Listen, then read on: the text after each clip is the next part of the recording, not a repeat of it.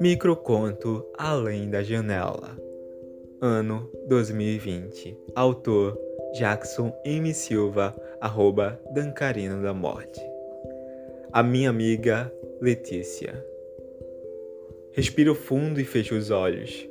Sinto na pele as lembranças funestas, marcantes ou secretas, as quais compartilhei com ela, minha outra parte, a parte que com o tempo foi liberta Abro os olhos, cada cor dessa tela além da janela faz parte dela e de mim. Do que penduramos em calçadas com danças risadas ou um rosto repleto de emoções trancafiadas. Sentindo vez ou outra o peso de um quadro pintado por mães invisíveis, querendo encarcerar a parte bela.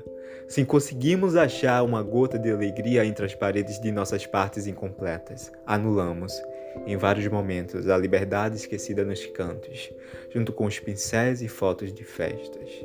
Então escreva agora, para deixar marcado em verbos um lembrete para nós dois. Não se esqueça, querida Ali, das cores embaixo da escada ou de olhar além da janela.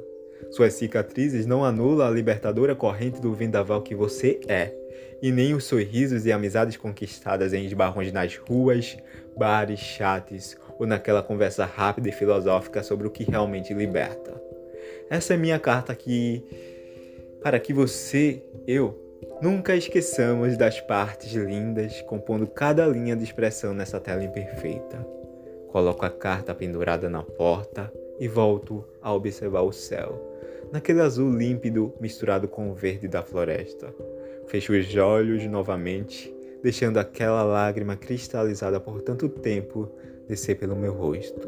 Isso me faz ser livre. Sou uma janela cheia de dores e tesouros.